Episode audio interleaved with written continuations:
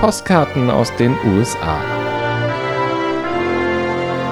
Einblicke in ein besonderes Land.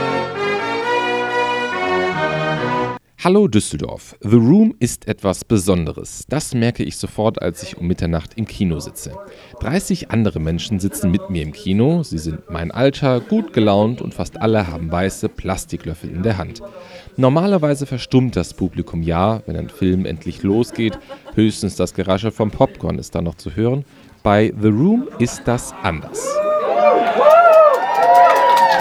Der Saal bricht in Jubel aus, als der Titel des Films erscheint. Der erste von vielen emotionalen Ausbrüchen in den nächsten 99 Minuten. Anders ist dieser Film aber auch nicht zu ertragen. Die Handlung besteht grob gesagt aus einer Dreiecksbeziehung. Banker Johnny, dessen Lache genauso schmierig ist wie sein langes schwarzes Haar, ist mit der blonden, unambitionierten Lisa verlobt.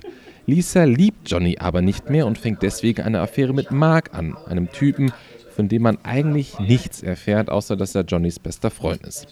Das Schauspiel von allen Darstellern ist abgrundtief schlecht. Das Publikum begrüßt Mark aber trotzdem immer wieder sehr nett.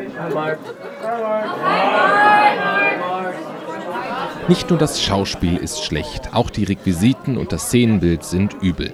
In Johnnys Wohnzimmer stehen zum Beispiel aus unerfindlichen Gründen Bilder von Löffeln. Ja, Löffel, ganz normale Löffel. Und jedes Mal, wenn so ein Bild zu sehen ist, rufen alle um mich herum Spoon und werfen die weißen Plastiklöffel durch den Saal, die sie in der Hand halten.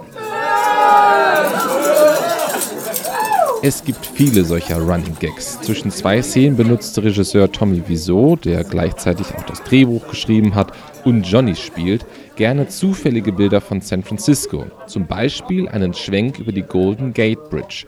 Dieser Schwenk ist so aufreizend langsam, dass das Publikum ihn anfeuert.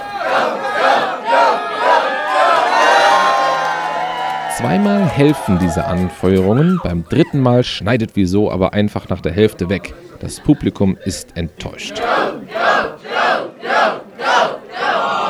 Ohne wirklichen Grund werfen sich die Charaktere in verschiedenen Szenen außerdem einen Football hin und her. Auch hier feuert das Publikum an.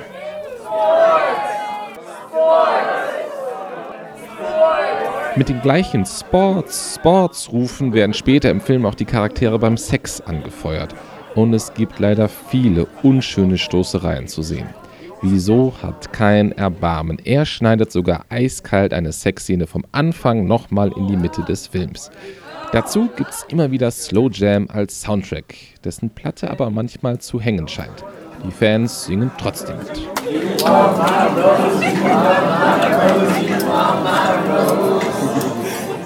Am Ende ist Johnny ein gebrochener Mann.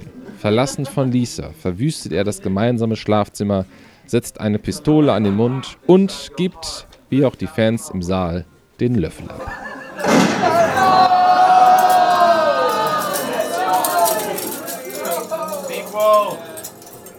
»99 Minuten cineastisches Grauen sind vorüber. Aber so viel Spaß hatte ich im Kino noch nie. Viele Grüße, Maxi. Postkarten aus den USA. Auch zu hören auf hochschulradio.de.